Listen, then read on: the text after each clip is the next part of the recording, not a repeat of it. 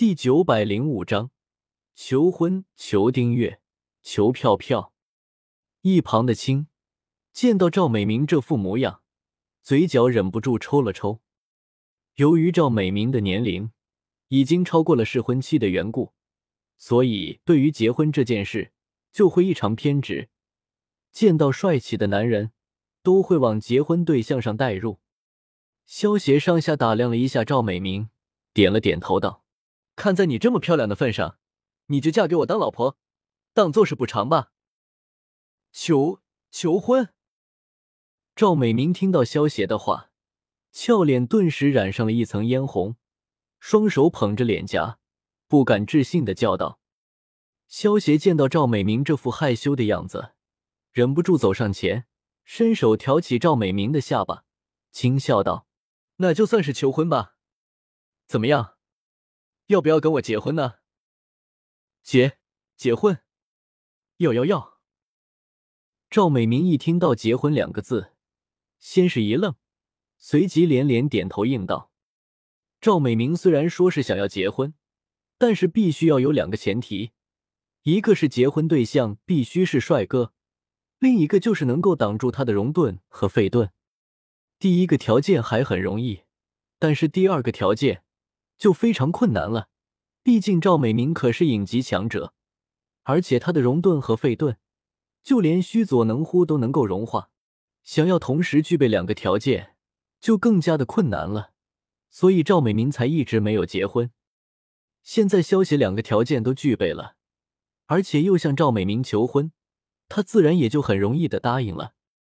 水影大人，站在赵美明身旁的长十郎。听到赵美明这么轻易的就答应了萧邪的求婚，虽然长十郎早就知道自家水影大人不靠谱，但是还是忍不住觉得一阵无语。萧邪大人，还请你不要开玩笑了。青忍不住出声说道：“哦，你认出我了吗？”萧邪听到青的话，有些好奇的问道：“萧邪大人镇压一尾的事迹。”已经传遍了整个忍界，在下也看过了大人的画像，所以认出了大人。青第一眼的时候，并没有认出萧邪，不过多看了几眼之后，加上萧邪能够收服三尾作为宠物，实力如此强大的人可没有几个，所以青很容易就确定了萧邪的身份。原来是这样，不过我可没有开玩笑，我是真的想要娶赵美明为妻的。难道说你想要阻止吗？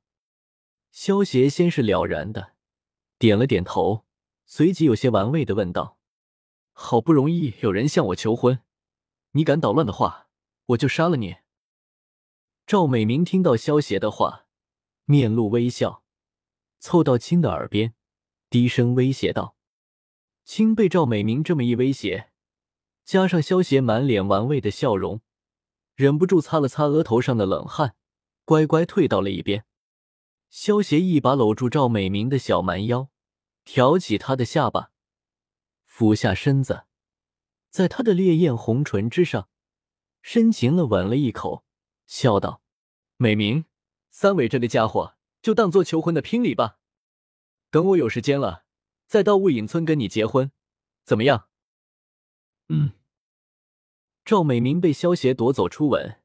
早就已经晕头转向了，萧协自然说什么，他就应什么了。萧协朝三尾招了招手，在萧协的命令之下，三尾心甘情愿的与赵美明结下了契约，成为了赵美明的通灵兽。雾隐村被大海包围，周围全都是水，三尾在雾隐村能够发挥出最强的战力。如今赵美明有了三尾这通灵兽。实力自然大增，而且通灵兽比起人柱力更加的好用。毕竟三尾成为通灵兽是自愿的，会全力帮助赵美明，而人柱力就不一样了，三尾可不会全力去帮助人柱力。宝贝老婆，记得在雾隐村乖乖等我哦。萧协见到赵美明与三尾签订契约之后，在赵美明的脸颊之上轻轻的吻了一口。然后转身离开了。萧邪，你可要早点来啊！我会一直等你的。赵美明看着萧邪离去背影，有些不舍的叫道：“知道了，乖乖等我，我会尽快办完手里的事情，然后赶过去的。”萧邪听到赵美明的话，挥了挥手道：“好了，我们走吧。”赵美明等到萧邪的身影彻底从他的视线之中消失之后，这才不舍得收回了视线，朝着亲他们招呼了一声。带着他们赶回了雾隐村。对于赵美明来说，这一次能够顺利把自己嫁出去，这种幸福感远远超过了成功收服三尾。至于亲他们，对于萧协向赵美明求婚这件事情，虽然感觉有些不靠谱，但是如果萧协真的娶了赵美明，那么对于整个雾隐村都是一件大好事。毕竟萧协本身的实力。超乎想象的强大，否则也不会被人们尊称为力神。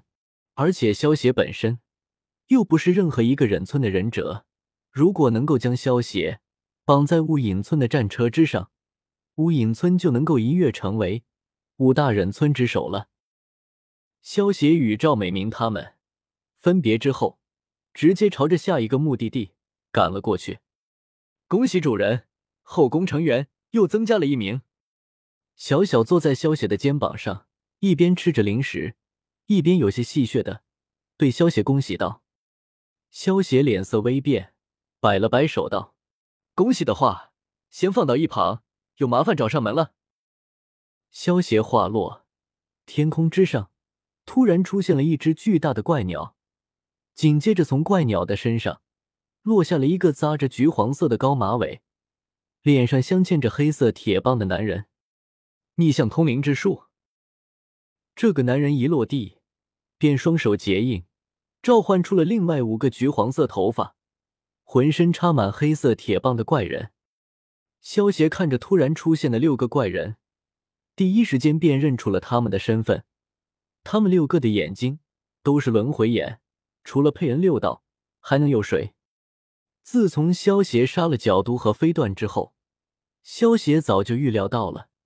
小组织的人会再次来袭，只不过萧协没有想到，长门竟然会直接利用佩恩六道来对付自己。佩恩六道，没想到你竟然亲自出手了，漩涡掌门。萧协看着为首的天道佩恩，戏谑道。另一边，躲在暗处操纵佩恩六道的长门，听到萧协的话，忍不住浑身一震。长门没有想到，萧协竟然能够在第一次见面的时候就直接道破了他的身份。你究竟是什么人？长门忍不住控制天道佩恩，对萧协问道。